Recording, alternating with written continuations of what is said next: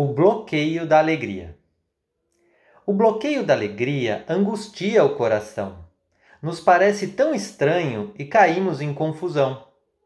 Parece tão ilógico esse nosso emocional, evita o mais gostoso, a alegria passional.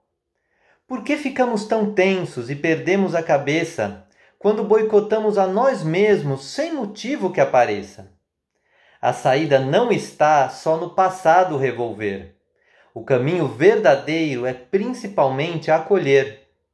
Acolhendo o boicote como algo tão humano, passamos a ter forças para mudar esse plano. E com isso poderemos menos julgar e transitar de um estado para o outro sem tanto resmungar. Se então, meu caro amigo, você sua alegria trair, saiba que acolhendo-se logo voltará a sorrir.